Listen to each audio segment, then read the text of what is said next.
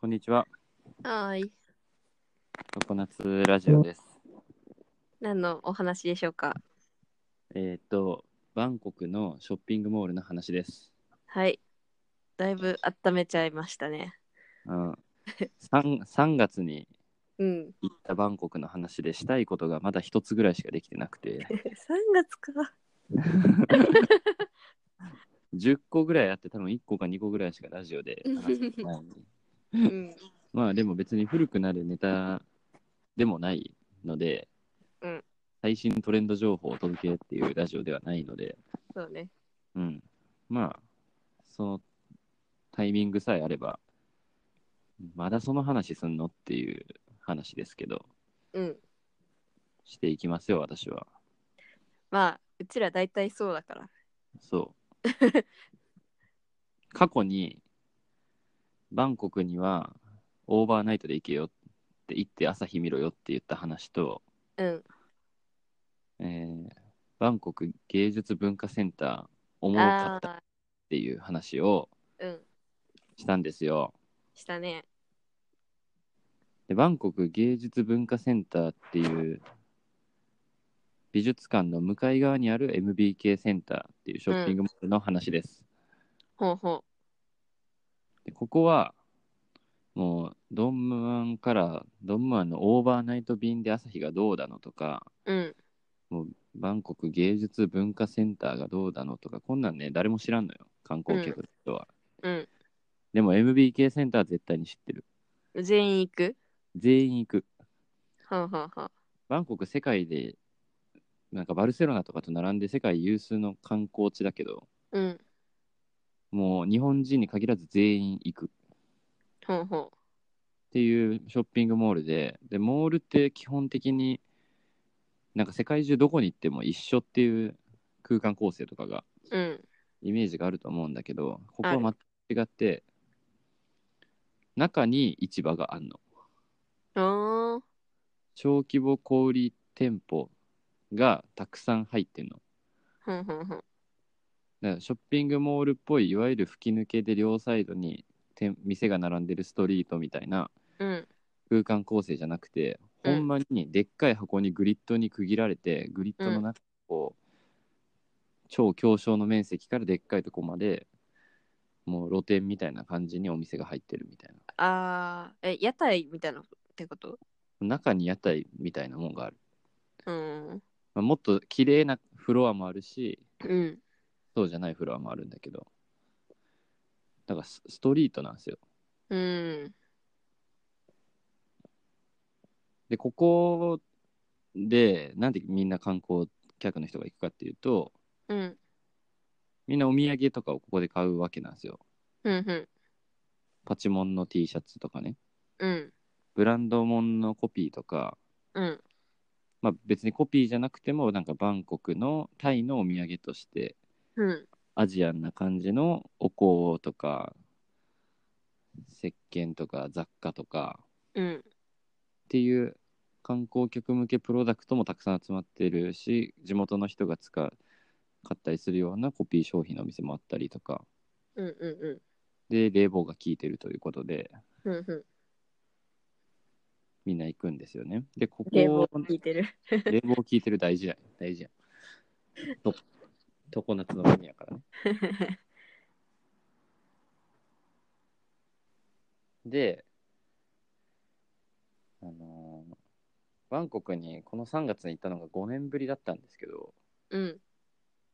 まあ2014から2019の5年間、バンコク大きく変わりまして、うん。もちろん時代も変わる。で、この時代がどんな時代だったのかっていうのを MBK センターに並んでるこうディスプレイ商品の違いで理解してきた。ほうほう。それは主にファッションの観点でってこと？そうです。うんうん。基本的には変わってなくて安心したっていうのが一第一だったんだけど、うん。中入るとね。で細かく見ると、まず、なんか大きく3つぐらい違うところがあって、うん。まずなんかラグジュアリーブランドのコピーがめっちゃ減ってた。のよね。うんうん。例えば、カルバン・クラインのボボクサーパンツとか、うん。アルマーニのとか、ルイ・ヴィトンの財布とか、うんうん。ラルフ・ローレンのポロシャツとかうん。あったわけ。うん。あと、ねドルチェガッパーナの香水とか。うん。で、まあ、これがコピーかって当時ね、高校生ぐらいだった私とかも思いながらこう、店を見てて、あれ ?5 年前？高校生ですか？いや、一番最後に行ったのが5年前だけど、あの最初に行った時ねー。最初に行ったのが高校生から そう大学生にかけてね。うん。それはいいんだよ、別に。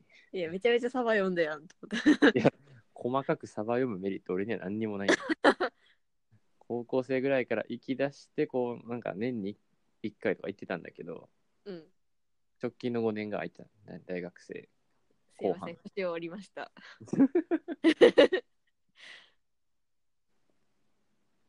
ね、なんかそういう、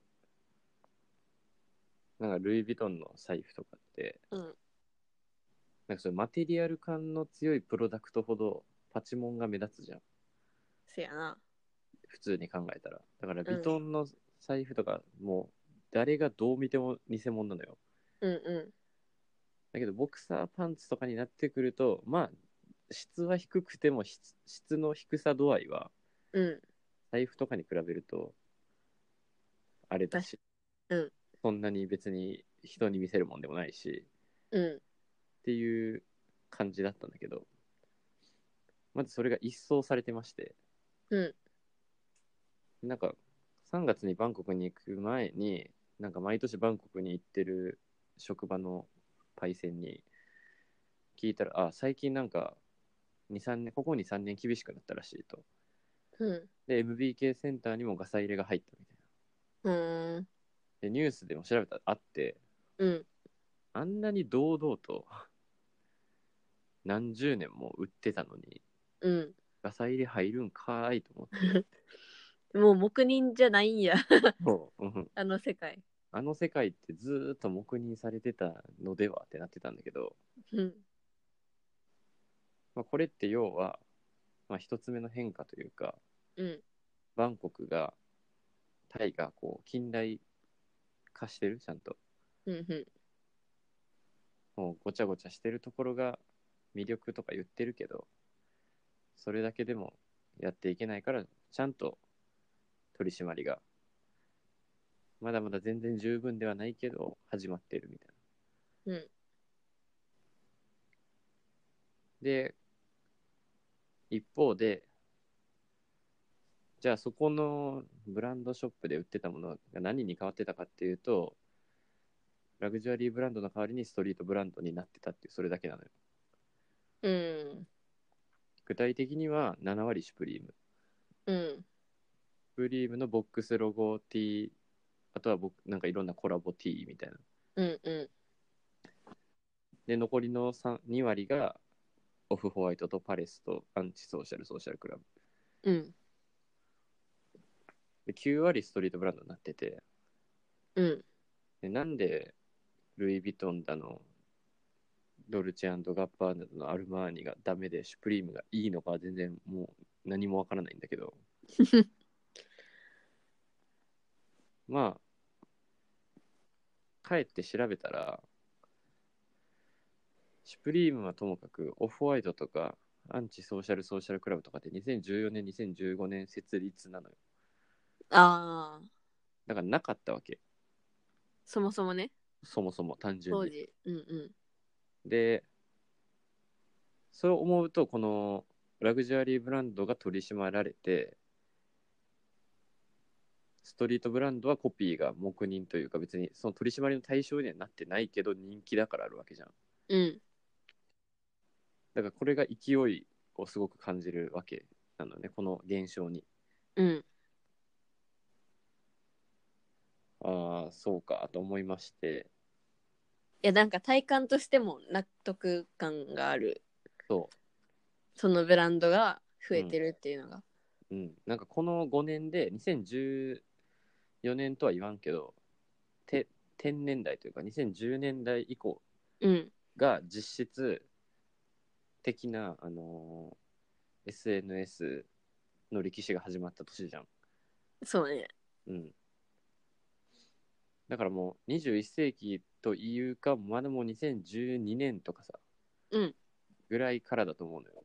うんうん。Twitter、Instagram、あとは SNS 経由でニュースサイトとかを見て情報を得るみたいな習慣がね。うん。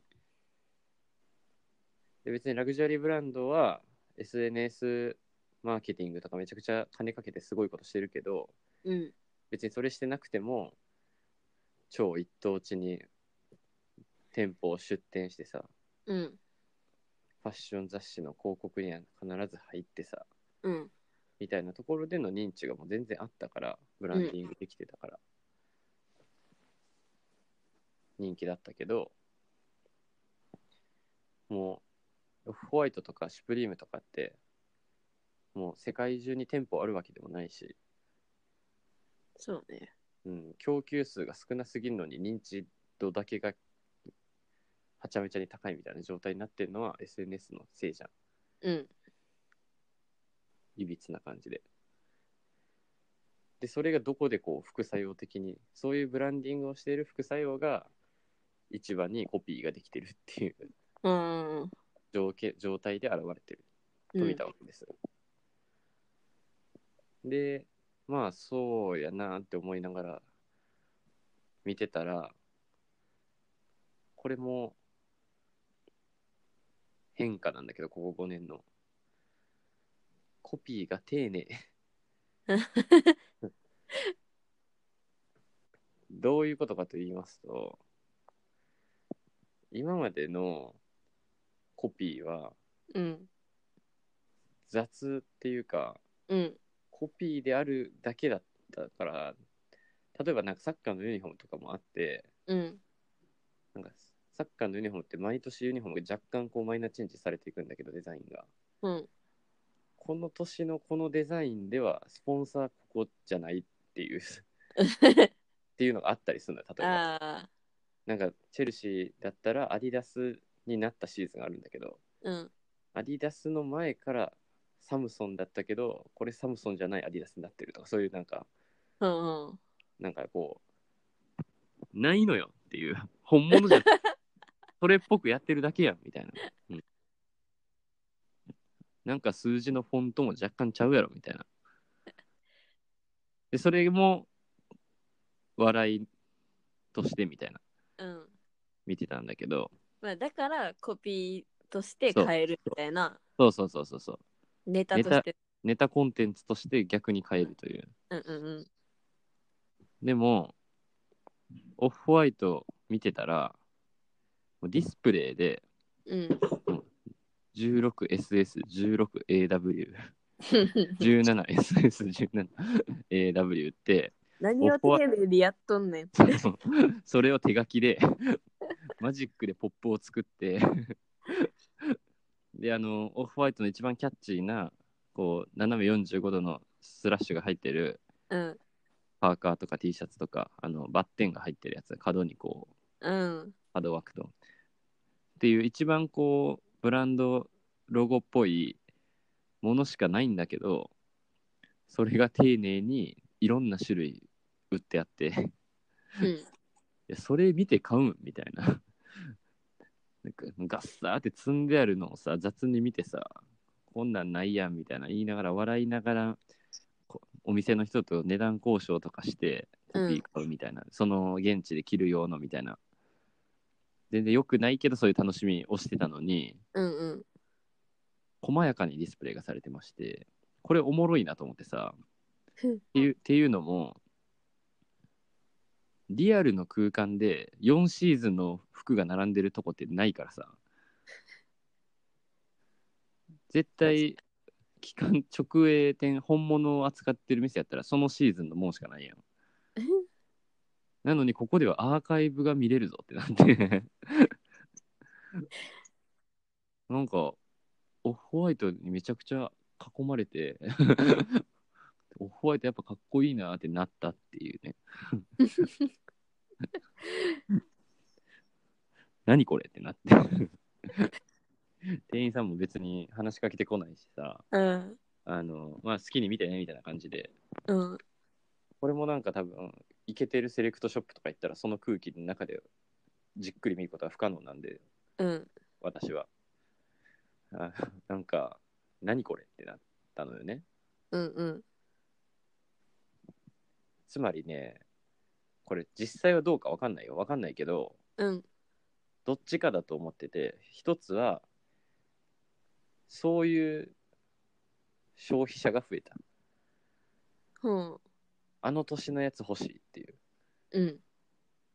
これでもどうなんやろうと思っててだからどっちかっていうとありえるのは生産者が丁寧だったっていううん。うん。ちゃんと情報を丁寧に集めて分類して編集して生産工程を作ってるっていう。丁寧な仕事すなと思って。いやいや。いいの丁寧な仕事をすなと思って。でもうなんかね T シャツやん基本的に。T シャツとパーカーなのよ、だから楽なんやろなっていうのは分かんのようん。ルイ・ヴィトンの財布のコピーは無理だからそうね。と思いきやなんですけど、これ急展開なんですけどうん。うん。なんかねこうルイ・ヴィトンとシュプリームのコラボあるじゃんあるね。赤いやつうん。赤いやつ。赤いやつ。赤いルイ・ヴィトンうん。トランクとかヒカキンが買ってたやつ勝てない。もう一昨年去年一昨年にあった最高最大史上最高のコラボみたいなの言われてましたけどうん。あれがあったのようん。財布がねうん。であれってなんかもう意味不明なぐらいの値段してたからさ。そやな。100万円とかさ。トランクケース500万円とか。車より何高い代みたい。な。だからさ。で実物を人生で一回も見たことがなかったから。うん。もうインスタグラム上でセレブリティがつけてるのを見たことあるのみだったからさ。うん。本物見たら偽物やと思ってんねんよ。うん。お前が持ってるわけないっていううん。道端ででもなんかえー、と思って財布触らしてくれてんよ、うん。そしたらなんか5年前の雑なルイ・ヴィトンの革とは思えんぐらい質が良かったのおー。めっちゃ本物かは知らんけどなんかいい質だったのよへえ。でねえ？めっちゃ本物っぽいやんって思ったんやけど俺本物触ったことないからさ。いや、思った思った。本物かどうかわからへんのよ。いや本物ではないよ。本物ではないんだけど、うん。うん。でもなんか本当に普通のあの革の財布としては全然成立する。むしろ上品もっと綺麗みたいな。うん。だからさもし例えば俺がそれ持っててうん。お前それ本物なんて言われてノーコメントを貫いたとするやんうん。そしたらそれを確かめられるやつってこの世にそんなにおらんからさ なんかこう本物か偽物かわからないただ概念だけがそこにあるみたいなさ 状態やなと思ってでそんでこれはちなみにいくらなんですかって聞いたらうん。なんか4000バーツぐらいって言われて1万2000円、いえ、微妙に。やタイのコピー商品としては信じられないぐらい高いのよ いや、うんうんうん。ありえないぐらい高いシュプリームの T シャツ200バーツ600円で売ってるからさちゃんと儲けようとしてるやん。そいや、なんか笑っちゃって、いや、めちゃくちゃ高いやん、みたいな。コピーでしょ、フェイクでしょ？みたいなこと言ったら、うんいや、これはスーパーフェイクなんだとか言われて、でス スーパーフェイクって何って聞いたら、いや、これは普通のフェイクみたいな。で、他の商品が出して、で、これフェイクってわかるやんみたいな感じで言われて、うん。で、こっちはだから、お金が本物ではないだけでめちゃくちゃ質がいいフェイクなのって言われて。もう何を押してるんだ何を押して質るんだお前がいいフェイクがスーパーフェイク。そうそうそうそうそう。だからスーパーフェイクだから高いんだと。うん。うん。って言われて、うん。物の価値って何なんやろうなっていうね。うん。うん。でもそれをフェイクという権利のあるやつは全然いないわけなんで、世の中に。すごいなと思って。そこまでいったのかと思って、世界は。うん。しかもなんかスーパーフェイクは、あの、あんまり店舗に出してなくて、うん。交渉したら裏から持ってきてくれるらしいのね、いっぱい。でも、ガサ入れ防止ってなってて。あるんかいよう人のデザインで。そう誇誇りをね。だから、オリジナルであることに誇りはないのよ。別に。うん。質のよすいいものをちゃんと売ってるよっていう。ええもんセレクトしてますぜっていうところうん。が面白かった。だからね、本物とね、偽物って何っていうね、話って簡単で、うん。あの、タイのそういう MBK センターみたいなところで売ってるものは偽物なわけよ。うん。だけど、本物の価値って何？偽物の価値って何？で、あと、これは本物なの偽物なのっていうのを、あの、この市場から出てさえしまえば誰もわからないっていうところに、こうっていうか、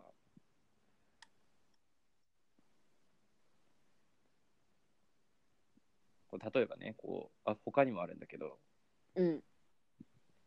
オフホワイトはシーズンごとに綺麗に並べられてましたと。うん。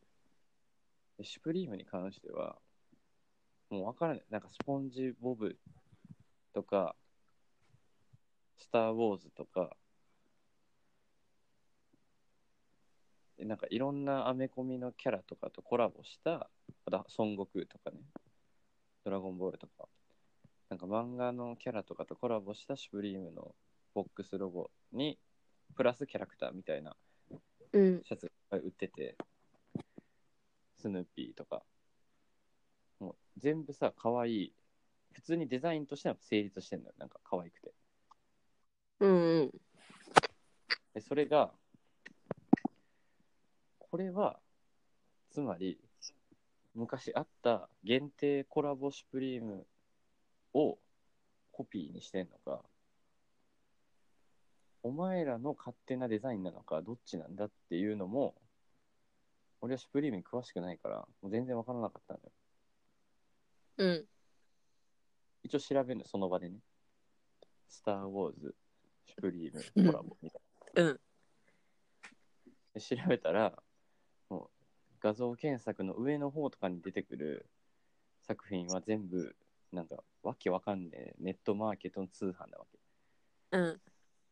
通販で、じ状態よし、ほぼ新品3000円とかでさ、いや、もうわからんで、だって、オリジナルなのかどうかは、うんうん。3000円ならオリジナルではないとうん。思いながら、うん。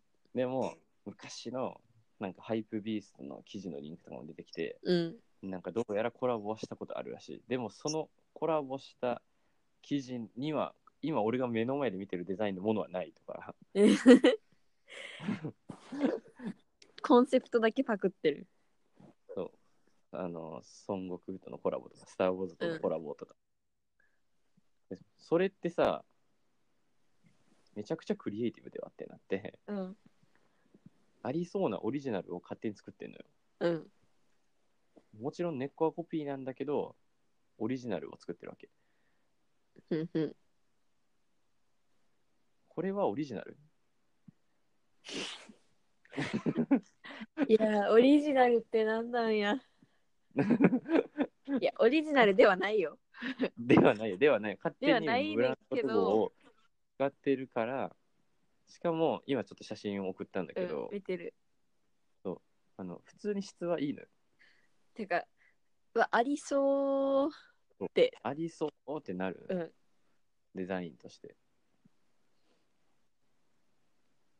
らシュプリームはね、もう自分がさ、めちゃくちゃコピーしてるやん、なんか。本家が、なんかいろんなブランドのパクリみたいなことをしてるし、あ、シュプリームが？うん。うんうん。し、めちゃくちゃコラボとかしてるし、うん。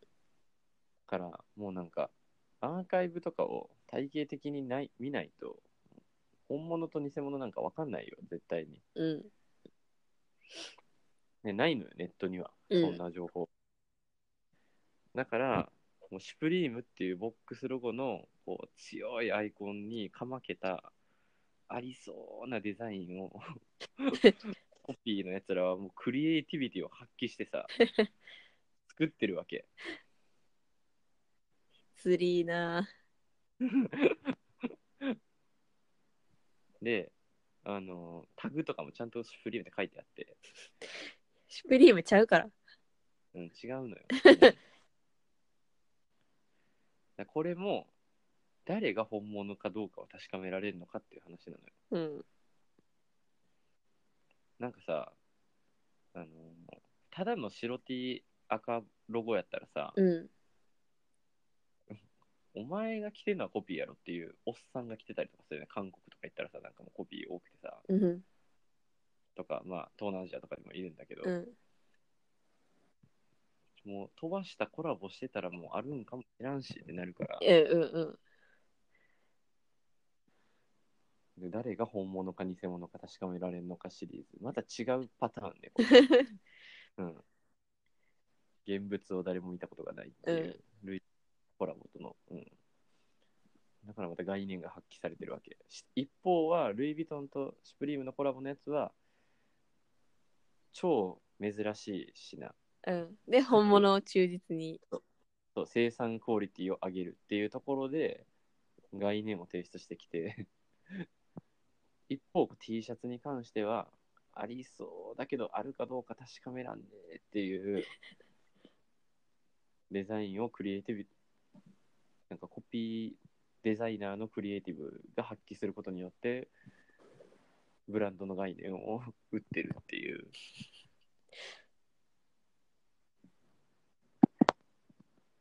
飽きたんかな作ってる人。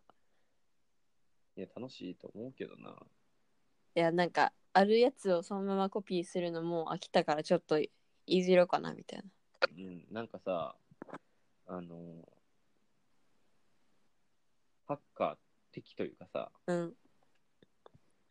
もともとそのオープンソースのフリーウェアとかもさ、うんこうネットとかだったらこうユーザーがこうユーザビリティを改善できるようにうん。公開してますみたいなのがさ、あって、それって健全なハッカー精神みたいな感じでさ、言われてるけど、インターネットの世界とかだと。うん。なんかそれが、あの、ハードウェアの方に行ってるのが、深センとか中国のシェンツェンね。うんうん。なんか、MIT メディアラボの所長の伊藤穰一が TED で言ってたのがさ、うん。なんか MIT メディアラボでは、あの、なんか感覚的にはその、プログラミングをするノリでハードウェアを作りたいみたいな。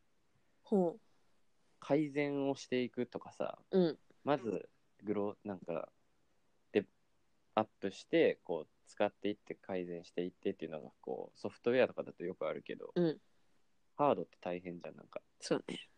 うん。で、なんか、それをなんかこう、精神的にも、こう、構造的にも、なんかこう、いっぱいそれができるようなラボにしたいみたいな感じうん。で話してたんだけど、それを実感したのが、なんか中国のシェンツェンに行った時で、うんそこではなんか、フォックスコンとか、あの、iPhone の、えー生産工場とかがあって、うん。でそこの工場で働いてる中国の若者とかがなんかそこの工場でこうオリジナルのアップルの生産工程に身を置いてなんか休日の日とかになるとなんか Android の iPhone あの携帯スマートフォンを勝手に改造してなんか露店で売ってるみたいな。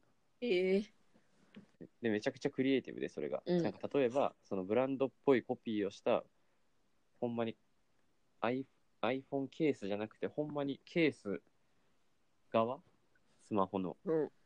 を勝手に変えたりとかしてたりとかへえ。でそれこれコピーなんだけどなんか僕がやりたいのはこういうことですみたいな伊藤穰一が TED で言っててうん。だから次のメディアラボの所長はシェンツェンの若者にしてほしいなと思ってますみたいなこと言っててさうん。これと一緒やなと思って。なんか T シャツを作る人たち。うんで、オリジナルだろうがコピーだろうがそんなに変わらんと思うのよ。うん。でもそれ T シャツを吸ってコピーを作ってるやつらが、コピー商なんか世界トップレベルの人気のあるブランドのもの、コピーとはいえめちゃくちゃ作って、うん。コピーとして評評価されるために質とかも良くしてこう生産過程も細かくしていってうん。その果てに オリジナリティを出してきたといううん。ね、うん。うん。本当のクリエイティブはこういうところにいるのではっていう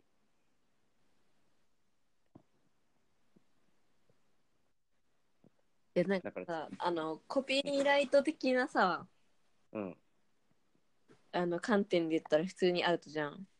アウトけど、なんかマーケット的には全然、うんその本家の方は痛くも痒くもないわけじゃん。なんかその思うのが、うんコピーが作られることによってあの本家のブランド価値が毀損されてるのかとかうん実際の売り上げに影響してるのかっていうところがなんかなさそうじゃんうん。なんかだってシュプリームとかオフホワイトとかもまず SNS とかで圧倒的な認知を増やしてで供給数はめちゃくちゃ絞ってるからプレミア価値にしてうん。利益を上げてるみたいなブランド価値と利益を上げてるみたいなうん。うん。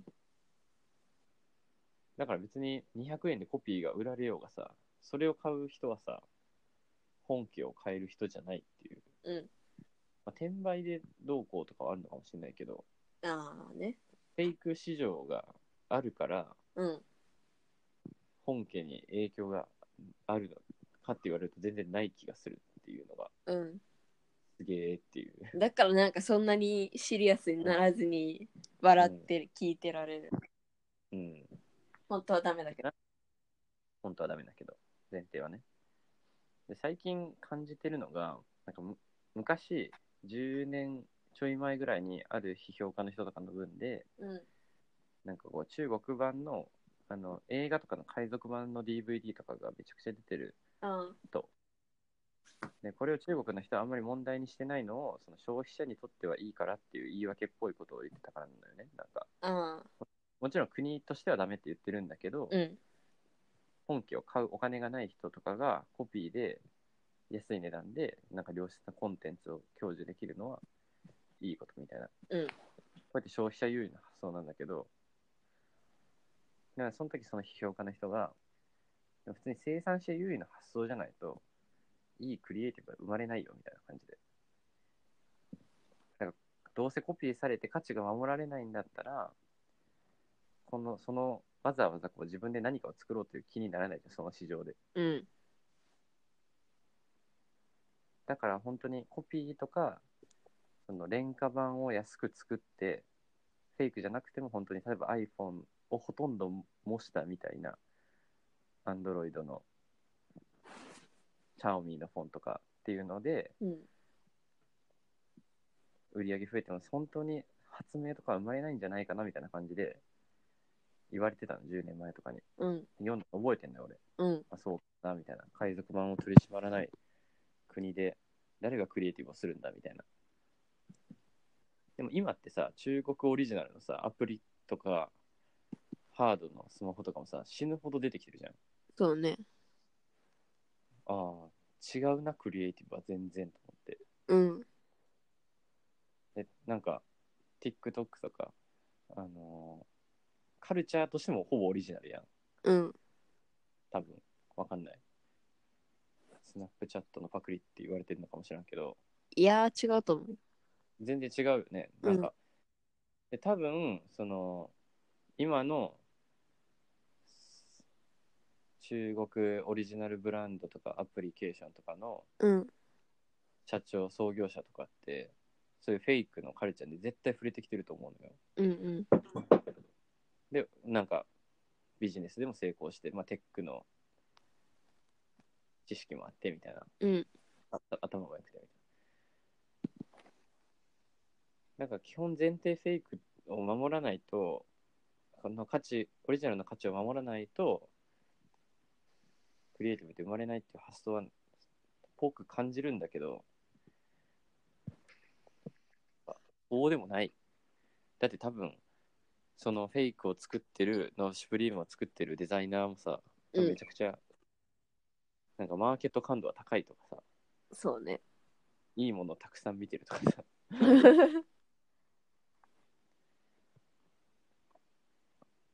だから、そういう人たちにインタビューとかしたいなって思った。作ってる人にね。MBK のコピー商品のデザイナーに。うん。で、これが MBK センターの話なんだけど、うん。でその後に、よ別日に、あの、年、粘土がデザインしたショッピンああ。うん。タイヤムディスカバリーっていうところなんだけど、うんうんうん。で俺その MBK センターでグッチの T シャツをこう文化資料として購入したんだけど。うん。グッチの T シャツわかるよね？あのグッチえっと胸に赤と緑？緑の横ラインとうんうんあれってさめちゃくちゃ品がないというかザ・ロゴ T みたいなうん。うん。でオリジナルがね、うん、うん。オリジナルがさ、グッチって最近飛ばしてるやん、なんか2年ぐらい前から。うん。アレッサンドロ・ミケーレになって。で、こう、あのグッチの T シャツとか、こう、ストリートっぽいお姉さんとかよく着てるけど、あれって完全にフェイクっぽいデザインをイメージしたオリジナルやと思うね。ああ、そうね。グッチの T シャツっていう概念もまず多分ちょっと世代の違う人からしたら分からんと思う。ラグジュアリーブランドが T シャツ売ってんのみたいな。うん。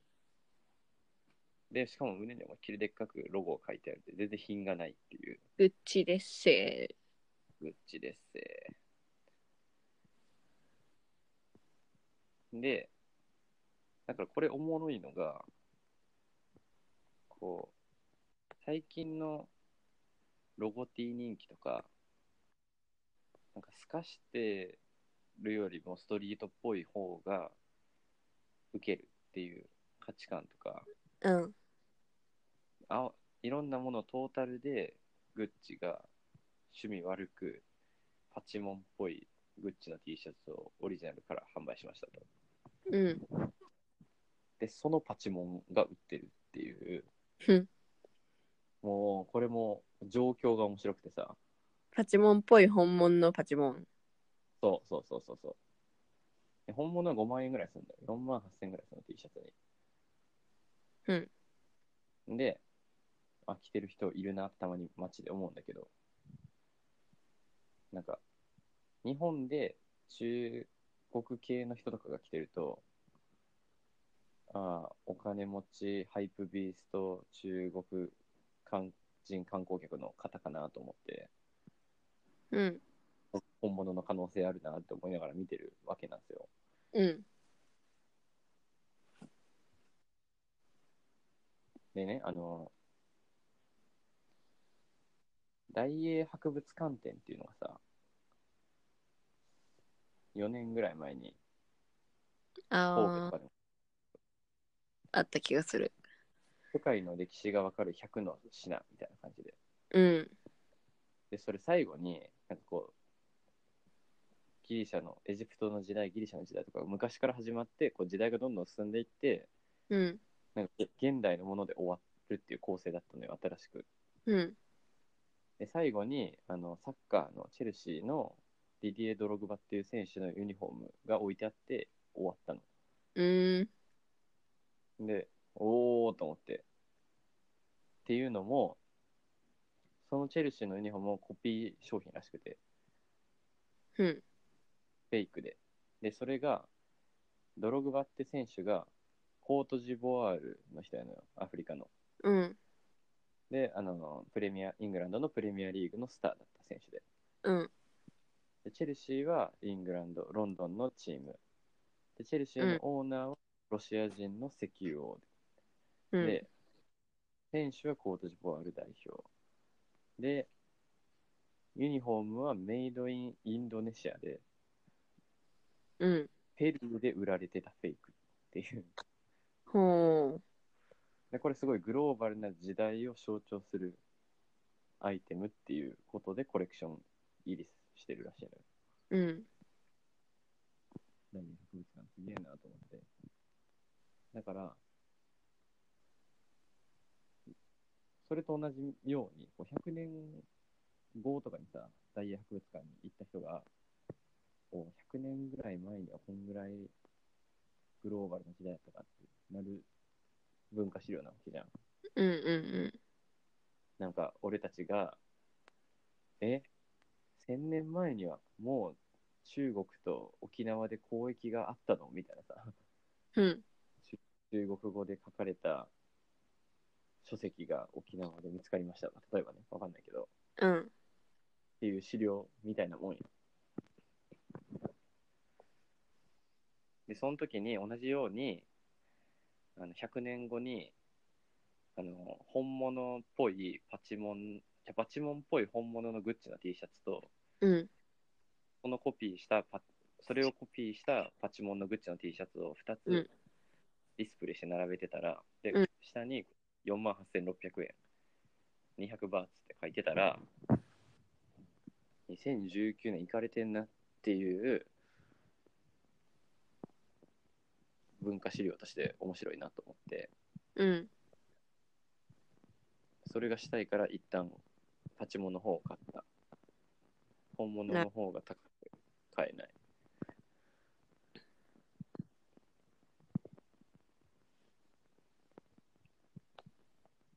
あ、そう、そんで最後、サイアムディスカバリーの話なんだけど、そこに、そっちはあの本物のブランドショップがたくさん入ってるショッピングモールで、うんうん。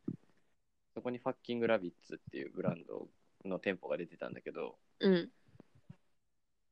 日本のブランドで人気、最近ストリートで人気みたいな。うん。で、ファッキングラビッツはネタ商品をよく出してるんだけど、そうだね。あのエッチっていうネタのシャツがあって、あのグッチみたいなこう緑と赤のラインと真ん中にこうロゴが入ってて、うんその上にひらがなでエッチって書いてある。エッチじゃんそう、エッチなのよ。でももうなんかこれはさ、オリジナルっぽく見せようとも全く思ってないただのネタなわけじゃん。うん着たくもならんし、デザイン的に。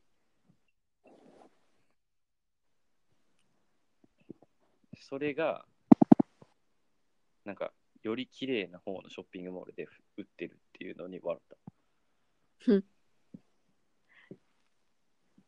何これって。本物とは？俺はついに本物を見たことないなってなって。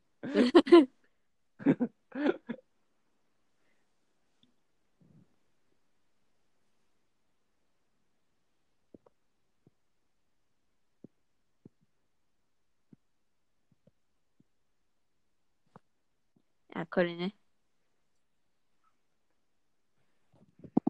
そう。だからね、こう、クリエイティブっていう概念がこう、01のクリエイティブじゃないクリエイティブが文化人類学的にも結構面白いので、うん。それが分かるのが MBK センター。なるほど。ほんと楽しかった。だから。時間が全然なくて。多分そういう視点を持っていったら面白い場所だよね。うん、だから本当にそういう文化批評とか、うん。ファッション批評とか、競争文化とかやってる人と行きたいし、うん。あの、もっとタイ語を勉強して、現地の人にと仲良くなって、クリエイティブに会いたいって思った。そうで、そんだけ言ってんだから。いや、でも絶対ヤクザが占めてるからさ、この辺もね、ちょっと、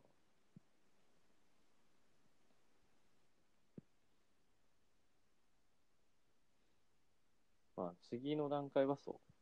地元の人と仲良く、クリエイティブと仲良くなりたいっていう。うん。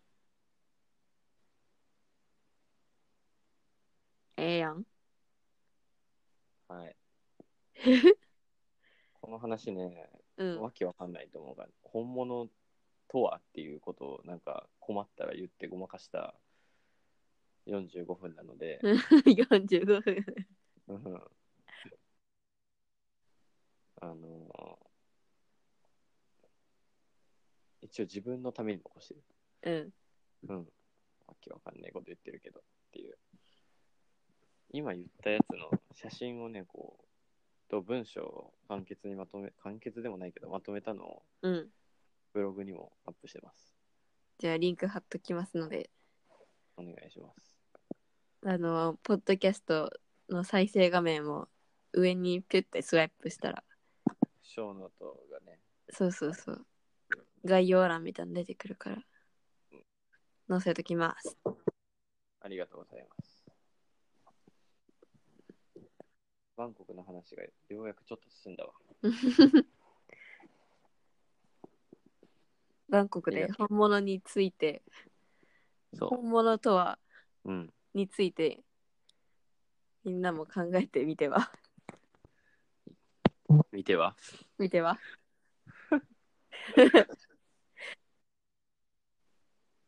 じゃあ。チャオ。